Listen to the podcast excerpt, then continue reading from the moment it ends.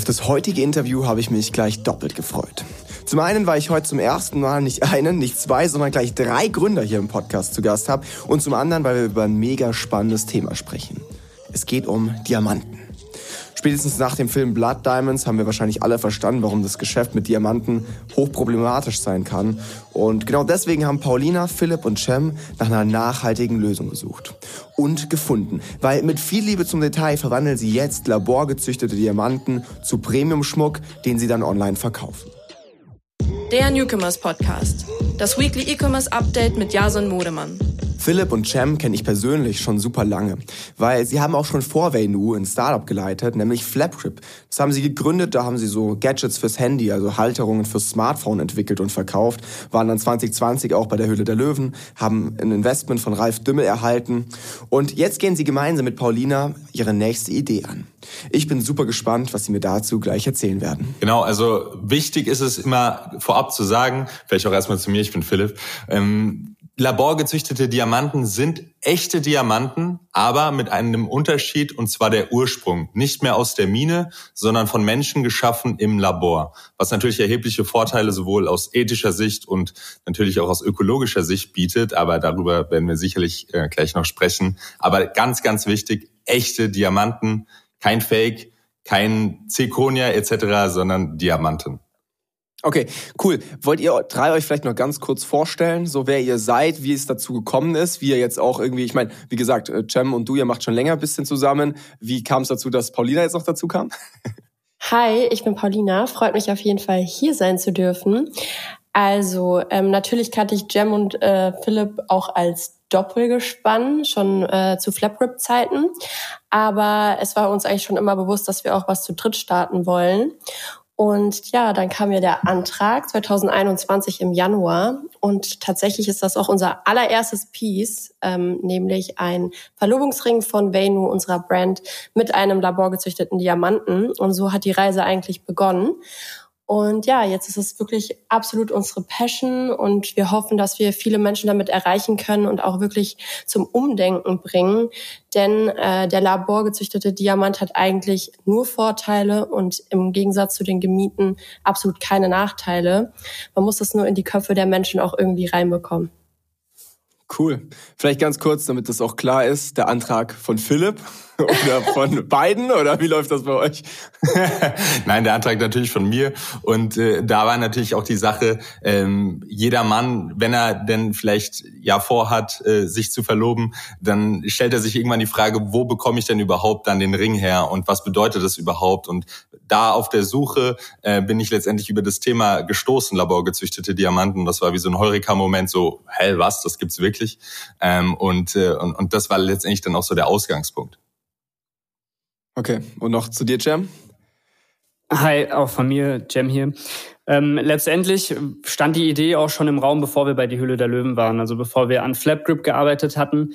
Und ähm, das Ganze war dann ähm, durch, die, durch die Arbeit mit Flapgrip jetzt erstmal in den Hintergrund geraten und ähm, wurde dann relativ konkret mit Philips Verlobung und ähm, der Suche nach einem passenden Partner, der Paulinas Verlobungsring fertigen kann.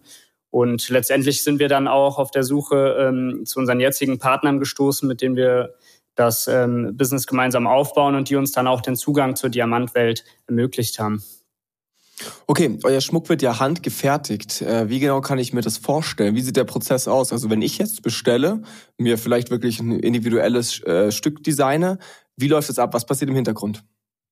Genau, also letztendlich ist es da so, ähm, entweder wir haben dein Piece schon auf Lager, ähm, bei unserem Shop unterteilen wir im Prinzip auf Lagerware und Made to Order und wenn du jetzt einen speziellen Wunsch hast, auch das ist möglich, also wir können auch individuelle Designs äh, umsetzen mit unseren Kunden gemeinsam, ähm, dann ist es letztendlich ein Prozess, der sich über mehrere Wochen erstreckt. Ähm, und aktuell sind wir so bei vier bis sechs Wochen Made to Order, was wir aber natürlich auch jetzt in den nächsten zwölf Monaten noch weiter reduzieren wollen. Ähm, aber letztendlich ist es auch so ein Prozess, wo man den Kunden sehr, sehr gerne mitnimmt. Ne? Es ist ähm, ein Entstehungsprozess vom Schmuckstück und ähm, mit der durch spannende Phasen läuft, also von der von der Schaffung des Designs hin zur Fertigung bis hin zum letzten Finish äh, sind es natürlich wirklich Handwerksarbeiten, die Step by Step vollzogen werden. Ist ja schon ein ganz neues Business, auf das ihr euch da einlasst. Ne? Also Flapgrip waren ja so kleine Handyhalterungen. Ähm, da ging alles sehr viel schneller. Die Produktion war irgendwie ein Schritt in Asien, ähm, ging relativ flott dann irgendwie, war natürlich nicht made to order. Im Marketing, wenn wir später sicherlich noch drauf eingehen, ähm, wart ihr natürlich ganz anders aufgestellt und es war eine ganz neue Herausforderung jetzt bei einem Produkt auf euch, das irgendwie drei, vier, 5.000 Euro teilweise kostet. Ähm, aber bevor wir darauf eingehen, würde ich vorschlagen, ähm, springen wir noch mal ganz zurück auf den Start von Vayno. Ihr habt letztes Jahr im November, glaube ich, äh, gelauncht und habt da auch eine dicke Launch-Party veranstaltet. Wie habt ihr den Launch beworben? Also dadurch, dass ihr jetzt ja irgendwie auch so ein Stück weit Reichweite privat habt, aber da auch irgendwie im Umfeld natürlich ganz gut irgendwie ähm, diese Reach habt, äh, bin ich mir sicher, dass ihr euch irgendwie auch von vornherein irgendwelche Ziele gesetzt habt. Wurden eure Erwartungen da erfüllt? Also unsere Erwartungen wurden auf jeden Fall erfüllt. Ähm, uns war klar, dass wir ähm, den Launch zusammen mit Family und Friends natürlich feiern möchten, auch ein bisschen Presse. Und natürlich haben Philipp und ich auch jetzt durch die ganzen Jahre ein großes Netzwerk auch an Influencern und Bloggern aufgebaut. Und äh, dementsprechend haben wir uns dann gedacht, dass wir dieses Event quasi splitten. Einmal machen wir so ein bisschen Family and Friends und Presse und dann abends haben wir dann ein Dinner veranstaltet mit wirklich ausgewählten Influencern da waren wir, glaube ich, 27 Leute und ähm, das waren auch alles Leute, die ich wirklich auch privat kannte. Und so war das dann auch einfach ein sehr, sehr schöner und lustiger Abend. Und wir konnten wirklich diesen Step auch feiern, weil wir da ja Monate drauf hingearbeitet haben. Okay, war das auch der erste Zeitpunkt, an dem jetzt eure, also zum Beispiel ein Ralf Dümmel, eure vorherigen Investoren davon erfahren haben oder habt ihr das davor schon mit denen abgeklärt? Weil das ist natürlich schon auch ein ziemlich abrupter Wechsel gewesen, ne? Von irgendwie einem Startup, das ja irgendwie gehypt war und bei Hülle der Löwen war, hin zu einer komplett neuen Marke, komplett neue Branche. Da sind wir natürlich ganz offen auch schon vorher mit umgegangen. Also äh, gerade das ist natürlich auch im, im, Business super wichtig, dass man offen miteinander spricht und vielleicht auch die nächsten Steps dann miteinander teilt und dann natürlich auch Meinung einholt. Ähm, und deswegen war das natürlich schon längst vorher abgesprochen. Ähm, und ist für uns natürlich wichtig in der Entwicklung, weil unser Netzwerk nimmt natürlich teil an der Reise von Venu und findet das dann auch super spannend. Und dieses Feedback dann zu bekommen und vielleicht auch Hilfestellung ist für uns super wichtig. Mhm. Okay, die Woche nach dem Launch, was ist im Online-Shop passiert? War auch da die Erwartungen, ähm, sicherlich irgendwie gesagt, okay, und jetzt geht's los mit Verkaufen, aber wie schon vorher gesagt, ist natürlich irgendwie eine längere Customer Journey. Ne? Ist jetzt nicht mehr wie bei einem Flap Grip, wo man irgendwie ein, zwei Touchpoints braucht und dann schnell schon der Sale stattfindet, ähm, sondern das dauert natürlich. Ne? Es ist sicherlich auch nicht so, dass die Leute sehen, ah ja, jetzt hat Vaynu gelauncht, äh, mache ich mal morgen meinen Antrag, sondern das, da sind ja so ein paar äh, Steps irgendwie dazwischen. Ne? Ähm, wie haben sich die Sales direkt im Nachgang entwickelt und haben auch die eure Erwartungen erfüllt? Ja, auch das ist ein super spannendes Thema. Also vielleicht eine Sache vorweg. Wir, unser, unsere Kollektion unterteilt sich im Prinzip ähm, auf Fashion Pieces äh, und Engagement. Das sehen wir so ein bisschen separiert voneinander, weil du hast es schon gesagt, äh, es wird ja nicht unbedingt, weil man jetzt eine Ad schaltet, danach dann sich verlobt und geheiratet, sondern das ist dann natürlich ein Prozess, das findet immer wieder statt. Da muss man dann sichtbar sein, ähm, dass man gefunden wird über alle möglichen Kanäle ähm, und gerade natürlich dann in der, auf der anderen Seite die Fashion Pieces. Da geht es natürlich auch schon darum, findet man vielleicht auch den ein oder anderen Spontankäufer und wie sieht denn wirklich die Journey aus? Und äh, zum Launch äh, war es so, dass wir wirklich sehr, sehr viel Traffic hatten, von den Influencern getriggert, von uns getriggert, äh, noch weniger von der Werbung an sich. Ja, das ist einfach was, wo, wo, wo alle ähm, ja, ähm, Zahnrädchen dann wieder ineinander greifen müssen. Aber was wir natürlich gesehen hatten, äh, war, dass man Conversions nicht sofort erzielen kann. Also gerade diese Customer Journey, wie die sich dann jetzt aufbaut, das mussten wir dann auch erstmal kennenlernen. Also ja, die die meisten Sales hatten wir tatsächlich dann dadurch wieder vor Ort über Netzwerk und über Word of Mouth und dann direkte Nachrichten an uns und so weiter und äh, nicht jetzt durch die Leute, die das erste Mal jetzt cold auf unserer Seite waren und dann sofort kaufen sollten. Also das ist ganz klar, das ist eine Journey, die ein bisschen anders aussieht und äh, die wir letztendlich jetzt auch Step by Step so ein bisschen sezieren müssen. Was sind da die, wirklich die Punkte, die wir treffen müssen dann, und wie ist dann planbar die Conversion? Daran arbeiten wir jetzt natürlich. Was natürlich auch nicht heißt, ähm, dass es auch nicht Bestellungen gab beim ersten Touchpoint. Also es gibt schon die Kunden, die konvertieren direkt. Also die kommen auf die Seite und geben auch mehrere hundert Euro oder bis zu tausend Euro ähm, auf der Website dann direkt aus.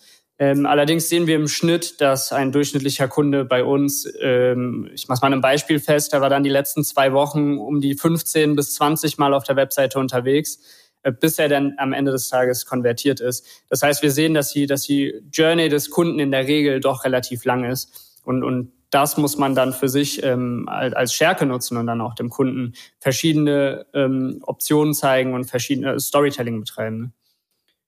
Okay. Habt ihr schon so ein, so ein grobes Gefühl dafür bekommen, was irgendwie eher so aufmerksamkeitsstarke Kanäle für euch sind, wo ihr dann irgendwie eher die ersten Touchpoints schafft und was dann eher so Conversion-Kanäle sind, über die dann am Ende ähm, Sales generiert werden? Also habt ihr da schon so ein, so, ein gewisse, so ein gewisses Modell für euch erarbeitet, welche Kanäle ihr wo in der Customer Journey ansetzt? Also ganz klar, über Social Media können wir so die ersten Touchpoints generieren, ja, aber da ist es dann schon noch so, dass es darum geht, erstmal die Aufmerksamkeit zu gewinnen und dann die Leute mit auf die Reise zu nehmen. Anders sieht es dann tatsächlich bei Google aus, wenn vielleicht jemand schon deutlich weiter ist in seinem Kopf und ganz explizit nach etwas sucht und dann vielleicht irgendwie einen Preisvergleich macht äh, auf der einen Seite oder sich äh, Hintergrundinformationen zur Brand holt äh, und dann ganz explizit nach einem Produkt sucht und kauft. Ich glaube, da kann man dann schon auch so einen Unterschied nochmal feststellen. Google Google ist dann ein bisschen straighter und äh, über Social Media sind es dann eben die Touchpoints, die man generieren muss, die dann vielleicht auch, ja, sage ich mal, auch das Vertrauen dann bringen, in einer jungen Brand äh, äh, die Chance zu geben, ähm, mit ihren Produkten zu überzeugen. Konkretisier mal Social Media. Also ist es für euch jetzt sehr, sehr viel Influencer, vielleicht hier als kleine Background-Info. Äh, Paulina hat halt irgendwie knapp eine halbe Million Follower auf, auf Insta. Philipp, du nur, du, du nur schlappe 200.000. Ähm, äh, ist das was, wo ihr sagt, hey, das benutzt ihr hier stark als Hebel, dann eben auch über die Kontakte, die darüber zustande kommen? Ist das Social Media jetzt gerade für euch, wenn es darum geht, irgendwie für Aufmerksamkeit zu, zu sorgen? Oder ist es dann doch, sind es dann doch eher Ads oder äh, der organische Auftritt? Auch da sind wir natürlich jetzt noch frisch am Testen und wir sehen auf beiden Seiten Erfolge. Also zum einen, wenn man jetzt sagt, Ads ist ein Teil super wichtig. Klar, weil können wir natürlich genauer aussteuern, was wir äh, sagen möchten, wie wir wirklich auch Venu transportieren wollen. Auf der anderen Seite sind es natürlich äh, über unser Netzwerk dann auch ausgesteuert, die Influencer, ähm, die über Giftings äh, für uns dann Werbung machen. Ähm, aber auch da sind wir noch relativ vorsichtig, weil Flapgrip war easy, ja, da konnte man dann sagen, hey, man sieht vielleicht irgendwie an 100 äh, äh, Leute den Flapgrip und dann gucken wir mal, was zurückkommt. Bei uns ist es so, wir suchen uns unsere Giftings natürlich fein säuberlich aus und müssen dann auch sehen, äh, was, was kommt dann dabei rum. Ist es der Content, ist es das Storytelling für uns? Und äh, wie ist dann der Traffic, äh, der auf unserer Seite landet, was passiert mit dem dann in den Wochen danach. Aber das ist ein Zusammenspiel, das ist super spannend. Und ähm, wenn du sagst Social Media, dann ist es natürlich nicht nur Instagram und äh, äh Facebook, sondern äh, wo wir großes Potenzial auch sehen, ist Pinterest für uns äh, da konnten wir jetzt organisch letztendlich auch schon den ein oder anderen Erfolg feiern, dass man dann einfach merkt, hey, dort performt beispielsweise ein Bild viel, viel länger oder immer wieder, wenn man da die richtigen Sachen trifft. Und gerade in unserem Bereich, wenn man sich vorstellt, ähm, bei, bei, bei der Verlobung, ja, wenn jetzt jemand danach sucht oder vielleicht auch die, die Frau sich ihren Traumring schon zusammenstellt in irgendwelchen ähm, ja, Pinterest-Boards, äh, dann performt es immer wieder und wird immer wieder gefunden. Und das ist auch super spannend. Am Ende ist es vor allem aber auch, glaube ich, der, der, der, der richtige Marketing-Mix, weil wenn jetzt ein Kunde beispielsweise über Facebook kommt und dann über die 15 oder 17 Tage, die er gebraucht hat, bis er konvertiert ist, dann nochmal über Google auf unsere Website kam und dann vielleicht auch nochmal mit unserem Support Kontakt hatte, war es dann äh, die Instagram Direct Message, die dazu geführt hat, dass er konvertiert ist? War es Facebook oder war es Google? Also wie attributiert man? Und ähm, da ist dann gerade die Herausforderung, den richtigen Marketing-Mix zu finden und gerade auch überall dort präsent zu sein, wo der Kunde einen finden möchte oder finden sollte. Und ein wichtiges Thema da ist natürlich auch offline. Ähm, und sitzen jetzt hier in unserem Showroom, der in den nächsten zwei Wochen eröffnet und ähm, offline auch ein großes Thema, eben da präsent sein, wo der Kunde ähm, einen finden sollte oder unterwegs ist. Das ist spannend. Das heißt, in, in Frankfurt jetzt einen Offline-Touchpoint dann in Zukunft für den User? Genau richtig. Also gerade auch ähm, vielleicht auch um äh, ja Online-Traffic letztendlich im Showroom dann zu konvertieren. Also dass man einfach sagt, hey, vielleicht auch lokale Ads hier gespielt, äh, um die Möglichkeit zu bieten, du möchtest unseren Schmuck erleben, du möchtest ihn anfassen, dann kannst du dann bei uns einen Termin im Showroom machen. Seht ihr das früher oder später flächendeckend? Also, dass ihr wirklich in allen deutschen Großstädten einen äh, Venue ähm, äh, Showroom baut, einfach nur dann, weil dieser Touchpoint so wichtig ist? Oder ist das jetzt eher sowas, wo ihr sagt, hey, das äh, experimentell, probieren wir das mal aus, aber ähm, ist jetzt eher halt, weil wir hier eh ein Office haben? Also wir probieren es natürlich jetzt erstmal aus. Ähm, ist natürlich auch ein Kostenfaktor, da muss man ganz transparent bleiben. Ähm, Showrooms kosten natürlich auch Geld und man braucht auch Personal. Und jetzt gerade nach drei Monaten können wir da noch kein Fazit ziehen. Aber natürlich haben wir diese Vision und ähm, vielleicht werden es erstmal keine Showrooms, sondern Pop-up-Stores oder Trunk-Shows können wir uns zum Beispiel auch vorstellen in den großen Städten in Deutschland, da wo halt auch Nachfrage besteht. Und ja, also das ist auf jeden Fall unsere Vision und wir hoffen, äh, dass wir da hinkommen. Letztendlich kann man so vielleicht auch Retail dann nochmal neu denken, dass man sagt, hey, theoretisch haben wir ja ein super kapitalintensives Produkt für, wenn man es jetzt im Inventar sich äh, überlegt für so ein Showroom. Aber vielleicht kann man es auch irgendwie smart abbilden über eben Pop-up-Stores, Termine in Hotels, äh, die eigenen kleinen äh, ja, Überschneidungen mit anderen Brands, dass man sagt, irgendwelche Collaborations mit anderen Brands, wo man auch sichtbar wird ähm, und dann dort natürlich auch nicht immer mit den ja, echten Teilen arbeitet, sondern auch einfach Mustern von unseren äh, Schmuckstücken, um Gefühl zu gewinnen, um dann aber online zu bestellen. Steht ihr jetzt am Anfang selber in den Showrooms oder habt ihr da wirklich schon Personal angestellt? Ja, tatsächlich stehen wir jetzt erstmal noch selber hier in den Showrooms. Äh, wir hatten jetzt auch am Freitag letzte Woche unseren ersten Termin, obwohl wir noch gar nicht eröffnet haben. Aber das war auch sehr, sehr positiv und man merkt halt einfach, dass das Persönliche vielen Leuten auch gerade bei diesem Thema sehr wichtig ist. Ja, ähm, es ist ja wirklich eine sehr emotionale Reise und äh, da können wir natürlich auch schön begleiten. Philipp hat die Reise auch schon einmal durchlebt und ähm, von daher ist es natürlich persönlich noch mal ganz anders. Und deswegen möchten wir das natürlich auch in Zukunft äh, realisieren können. Ähm, das Ding ist vor allem am Anfang ist es super wichtig, dass man auch selbst an der Front ist. Gilt genauso für den Kundenservice, weil durch jeden Touchpoint ähm, dann auch neue Learnings dazukommen, die dann dazu führen, dass man optimiert und äh, auf neue Gedanken kommt, neu, neu ansetzt.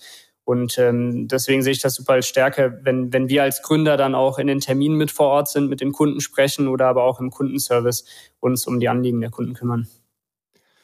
Ist das was, was ihr gerade sehr stark vermisst im Vergleich zu Flapgrip? Also diese, ich sag mal, diese ganzen Datenpunkte. Also bei Flapgrip ist ja schon so, dass du halt jeden Tag halt dann irgendwie 50, 100 Käufe oder so generierst, durch die du irgendwie immer mehr verstehst. Hey, ähm, und der Kunde hatte das Problem und da ist bei der Sendung das und das verkackt worden und und und. Du hattest sehr, sehr viele Infos und sehr viel Input. Ähm, jetzt stelle ich mir das bisschen schwieriger vor. Ne? Also ich meine, ähm, natürlich ist der AOV erheblich höher, aber im Vergleich zu diesen 50 davor reichen halt auch jetzt eine Bestellung pro Tag, so nach dem Motto. Ne? Das heißt aber natürlich auch, dass ihr einen ganz anderen Input habt. Ähm, und dadurch stelle ich mir diese Optimierung natürlich auch gerade anfangs erheblich schwerer vor. Ne? Da ist natürlich einfach, da musst du auf Daten aufbauen, damit das am Ende statistisch aussagekräftig ist. Wie geht ihr damit um? Und äh, ist es schon so, dass ihr jetzt so ein bisschen da auch vielleicht Flapgrip hinterher äh, weint und sagt, oh, das war aber schon irgendwie angenehm, als wir so viel Input jeden Tag bekommen haben? Die große Herausforderung, die wir haben, und es ist auch das Ziel ähm, für dieses Jahr oder ist ein großes Thema, an dem wir dieses Jahr arbeiten, ist ähm, Know Your Customer beziehungsweise den, den Kunden und die Bedürfnisse des Kunden sehr tief zu verstehen ähm, und, und das Angebot auch daraufhin ausrichten zu können. Und ähm, da ist es natürlich so, dass, dass ähm, die Anzahl der Datenpunkte, die man hat, ähm, deutlich weniger sind. Aber das ist eine Herausforderung, mit der man umgehen muss. Und ähm, über, über andere Wege dann sehr tief in die Kommunikation mit dem Kunden ähm, eintritt und dem, dem Kunden das auch in der Kommunikation so einfach wie möglich zu machen und zu kontaktieren und da auch äh, sehr persönlich mit dem Kunden im Austausch zu sein, sei es, sei es über Telefonate oder sei es über, ähm, über unseren WhatsApp-Concierge-Service, den wir anbieten und ähm, da eben in den Kontakt mit dem Kunden zu treten und so viel wie möglich über den Kunden zu lernen. Gut, das Thema Daten siehst du halt dann auch im Marketing. Ne? Wir hatten es ja vorher schon kurz angerissen, lass mal gerne noch ein bisschen näher drauf eingehen. Ähm, Gerade Performance Marketing, auf das ihr bei Flapgrip sehr, sehr stark gebaut habt, wo wir auch eng zusammengearbeitet haben, lebt natürlich von Daten. Ne? Darüber optimierst du, darüber verstehst du ähm, und darüber kannst du dann auch im Endeffekt skalieren. Ähm, jetzt ist das natürlich bei Venu so ein Stück weit anders, beziehungsweise eigentlich komplett anders. Wenn ihr bei Flapgrip eigentlich jetzt, ich sag mal, auf die Brand nicht allzu viel Wert legen musstet, sehr, sehr stark über Performance Marketing gehen konntet, ist es jetzt haargenau andersrum. Ihr habt jetzt in den ersten Monaten schon gemerkt, oh, im Performance Marketing wird es doch eher schwer jetzt gerade am Anfang ohne Marke. Wir müssen erstmal die Brand aufbauen. Ähm, was sind so eure Hauptlearnings, gerade jetzt hier am Anfang, nachdem ihr irgendwie den Fokus von Flapgrip auf Venu gelegt habt? Ähm, und wie geht ihr auch damit um, dass ihr vieles, was ihr jetzt die letzten Jahre gelernt habt, gar nicht mehr so anwenden könnt, wie ihr es vielleicht äh, gerne machen würdet? Ich glaube, wir müssen das, was wir gelernt haben, nur ein bisschen umdenken. Ähm, ich glaube, das ist das, was aktuell passiert. Ähm, Gerade am Anfang, da hatten wir uns ja auch unterhalten, hey, wie, wie kann man es vielleicht ansetzen? Wie, wie ist vielleicht der richtige Weg äh, im Performance-Marketing? Und äh, da waren ja auch Gedanken, dass man sagt, okay, große Kampagnen sehr breit reingehen, ähm, wäre vielleicht eine Option, das, was wir letztendlich auch bei Flapgrip gemacht hatten, was super funktioniert hatte, wo wir natürlich auch vom Top-Funnel komplett abhängig waren, dass er sofort konvertiert. Das ist ja jetzt anders. Also jetzt ist es ja wirklich so, wir können eben diese längere Journey gehen, aber wie die einzelnen Steps aussehen, das sind wir gerade natürlich noch am Austesten und Austarieren, weil das ist wirklich das, was die Challenge ausmacht. Ja, wir können nicht genau sagen, welches Creative ist jetzt sofort das allerbeste, weil im Zweifel die Conversion erst äh, Wochen später dann eben stattfindet und äh, müssen dann letztendlich das, was auch Cem angesprochen hat, vielleicht auch gerade jetzt im, im kleineren Stil noch hinten raus rausfinden, was war denn jetzt wirklich ausschlaggebend? Und dann ist es ein bisschen mehr Guessing ins Blaue hinein, ja, äh, blöd gesagt, dass man einfach für sich den Weg finden muss, was sind denn aus unserer Sicht die wichtigen Schritte performancemäßig in den einzelnen Funnels, um dann am Ende zu einer Conversion zu kommen und wie greifen vielleicht dann auch die anderen Teile des Marketings damit wieder rein. Also es ist äh, wirklich eine Challenge und äh, da sind wir natürlich dran und müssen Modelle entwickeln, die wir dann natürlich auch ähm, belasten können. Das heißt aber jetzt gerade anfangs arbeitet ihr wirklich sehr, sehr viel über Instinkt und so eure Erfahrungswerte und einfach weniger auf Daten? Ja, total. Also wir müssen, natürlich ist es spannend zu sehen, äh, welche Videos vielleicht länger angeschaut werden, welche, äh, welche Creatives dann mehr Engagement bringen, etc. Aber am Ende des Tages, wenn du nicht direkt sagen kannst, ähm, dass aus diesem äh, Bild sofort eine Conversion entstanden ist, einfach weil sie vielleicht zwei Wochen später ausgehend von dem Bild, aber dann über die Google-Suche äh, stattgefunden hat. Ja, das oder vielleicht dann über die äh, Instagram-Story von einem Influencer oder von uns direkt. Ja, dann ist es einfach ähm, an der Stelle so, dass wir uns auf unsere Instinkte verlassen, um diese Journey eben eher zu verstehen. Also das ist, glaube ich, das Wichtige, diese Datenpunkte zu sammeln, wirklich zu analysieren, wann kam welche Conversion, war sie vielleicht mal direkt, äh, war sie nach, so wie James vorhin schon äh, erwähnt hatte, vielleicht erst nach mehreren Wochen und 20 Mal auf der Webseite. Ja, dann, da ist natürlich viel Graubereich dazwischen, dann, dann ist es schwieriger zuzuordnen. Und äh, da muss man sich natürlich auch darauf verlassen, was man vielleicht in der Vergangenheit gelernt hat, aber eben neu anwenden. Ja. Für euch spielt ja Nachhaltigkeit und auch das ganze Thema irgendwie Social Impact irgendwie jetzt eine zentrale Rolle, ähm, wo ihr auch irgendwie euch neu reinarbeiten müsst, wahrscheinlich im Vergleich zu Flapgrip. Äh, wie habt ihr da jetzt gerade auch passende Partner gefunden? Also ihr habt schon gesagt, hey, ähm, ihr arbeitet mit einem Produzenten zusammen, der sich um das Thema Produkt so ein Stück weit kümmert. Aber jetzt gerade auch irgendwie im Hinblick dann vielleicht auf Influencer-Koops oder so. Ähm, wie geht ihr da vor und äh, was bedeutet das auch für eure Marke in Zukunft? Also für, für uns ist erstmal ausgehend vom Produkt her ähm, laborgezüchtete Diamanten und wir verarbeiten sie letztendlich nur mit recyceltem Gold, äh, ist natürlich auch ähm, per se schon mal von der Nachhaltigkeit eine ganz andere Nummer als jetzt ein gemienter Diamant. Das heißt, das Produkt an sich spielt schon in einer ganz anderen Kategorie. Aber das ist nur eine Seite. Also für uns ist es super wichtig, das Produkt ist schon nachhaltig. Ja, aber wir als Unternehmen wollen natürlich auch sicherstellen, dass unsere Lieferkette so nachhaltig wie möglich ist, dass unser, unser Unternehmen so nachhaltig wie möglich dann auch aufgebaut wird. Und dazu zählen natürlich dann auch noch andere Faktoren, die für uns in der Zukunft eine Rolle spielen. Also gerade, weil du auch Social Impact gesagt hast, äh, wir wollen mit unserer Strategie auch so verfahren, dass wir ähm, in der Zukunft, das ist äh, Teil unserer Vision, unser Traum auch, dass wir eine Venue äh, Foundation auch haben, wo wir sagen können, hey, wir unterstützen äh, Projekte, die für uns wirklich wichtig sind. Und äh, Short-Term sind es natürlich auch andere Wege, die wir machen können, dass wir einfach sagen, wir wollen komplett CO2-neutral sein und ähm, vielleicht auch eins vorweg, in der totalen Theorie, und das wird auch schon gemacht, das ist nur noch sehr teuer, lässt sich sogar ein Diamant CO2 negativ herstellen. Also ähm, auch das ist in der Zukunft sehr, sehr spannend und natürlich eine Möglichkeit. Okay. Diamanten entstehen ja bekanntlich unter Druck. Was mich jetzt so ein bisschen interessiert ist, also ich meine, äh, Cem und Philipp, ihr seid ja sehr, sehr eingespielt jetzt irgendwie als Duo. Ähm, was hat sich verändert, seitdem Paul, Paulina jetzt dazu kam? Ähm, also zum einen äh, jetzt in eurer Dreierkonstellation? Wie arbeitet ihr zusammen? Ihr verbringt sehr viel Zeit miteinander. Was ist vielleicht auch euer Ausgleich so daneben? Zum anderen aber auch jetzt in Bezug auf Flapgrip gibt's ja immer noch. Ihr arbeitet gerade oder ihr, ihr tanzt gerade auf zwei Hochzeiten. Ähm, wie geht ihr damit um? Was heißt es gerade auch für euer Privatleben? Also ähm, für uns war schon relativ klar, Flapgrip existiert noch, aber ähm, unser Fokus sitzt ganz klar auf Venu und Venu erfordert auch den Fokus von uns allen dreien, ähm, weil das Thema an sich in der Komplexität nochmal deutlich komplexer ist, als es, als es bei Flapgrip ist. Bei Flapgrip haben wir die Prozesse, die, die, die laufen und ähm, das Ganze existiert weiter. Und ein Produkt wie Flapgrip hat natürlich seinen Produktlebenszyklus, den man durch eine Teilnahme bei die Hülle der Löwen nochmal deutlich beschleunigt. Und äh, bei Veinu geht es darum, dass man wirklich langfristig über die nächsten Jahre eine Marke aufbauen kann, die die ähm, für sich ähm, wächst und, und, und was Besonderes in dem, oder die diese Kategorie laborgezüchtete Diamanten auch in sich ähm, sehr stark besetzen kann. Was gefragt, was sich verändert hat, ich meine, am Ende des Tages kann man, glaube ich, keine Schmuckmarke ohne weibliche Person mit im Team aufbauen. Und äh, diese Komponente bringt eben Paulina mit und ähm, dazu eben auch ihre, ihre Reichweite und ihr riesiges Netzwerk. Ich meine, Paulina ist auch ähm, hauptverantwortlich, dass wir vor wenigen Wochen oder wenigen Tagen dann auch ähm, mit unserem Schmuck bei Miss Germany die Mädels, die Finalistinnen ausstatten durften. Wir sind ein eingespieltes Team und die beiden arbeiten ja schon seit Ewigkeiten zusammen als Influencer-Paar zusammen plus eben sind eben verlobt und äh, wir geben da zu dritt Gas. Okay, was heißt das ganz konkret für dich, Cem? Also jetzt gerade mit einem Couple zusammenzuarbeiten, fühlst du dich manchmal ein bisschen äh, überflüssig oder ist, geht das ganz gut? Kommen die beiden gut klar damit?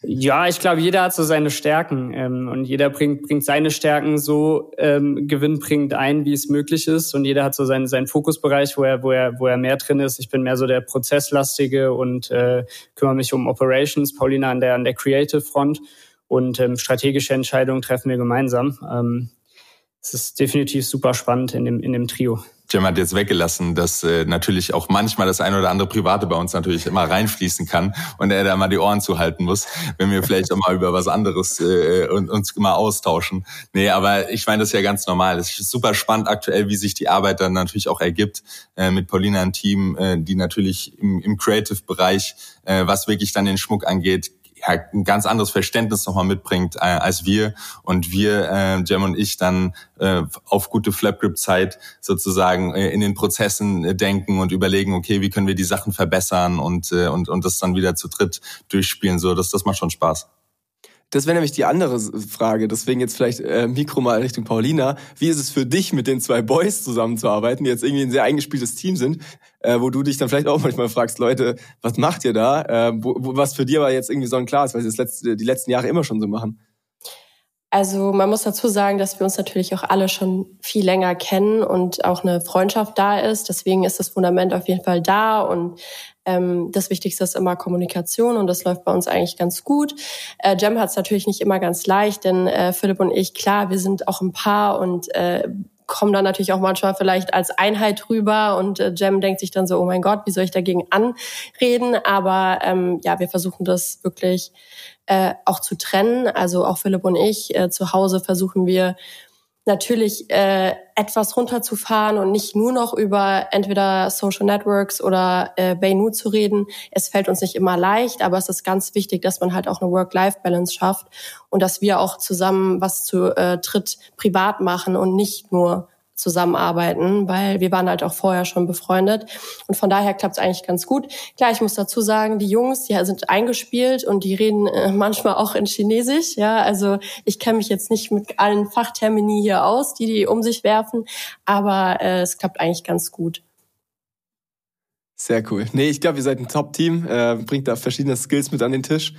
Ähm, vielen, vielen Dank euch jetzt schon mal in eure Einblicke. Ähm, meine Abschlussfrage wäre vielleicht noch so ein Stück weit gewesen, aber die hat Cem gerade schon mehr oder weniger beantwortet, ähm, wo es jetzt mit Venu hingeht auch, weil ich meine, jetzt war erst Flapgrip, jetzt kam relativ schnell die neue Marke. Das heißt jetzt aber nicht, dass ihr irgendwie in einem Jahr das nächste Segment euch anschaut und das angeht, sondern das ist jetzt schon so das Projekt, wo ihr sagt, hey, da klemmen wir jetzt so richtig eure Energie rein. Die nächsten Jahre werden äh, für Venu geopfert, so das schon? Genau, also wir sehen einfach für uns die Chance in einem sich komplett neu entwickelnden Markt, ja, der sich jetzt auch, also Jahr für Jahr werden da die Prognosen immer besser.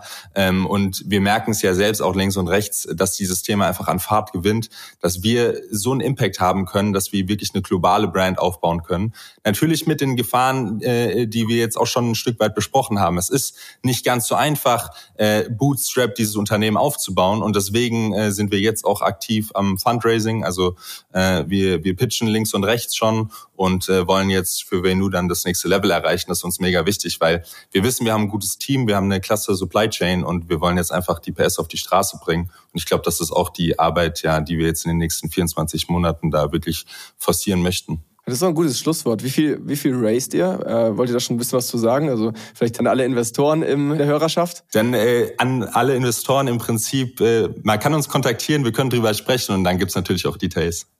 Okay, so machen wir das. Vielen, vielen Dank euch drei. Äh, ich finde es sehr, sehr spannend, was ihr da vorhabt. Äh, ich glaube, ihr seid da ähm, noch ganz am Anfang von einer großen Vision, aber ich glaube, die ersten Schritte waren jetzt schon mal genau in die richtige Richtung.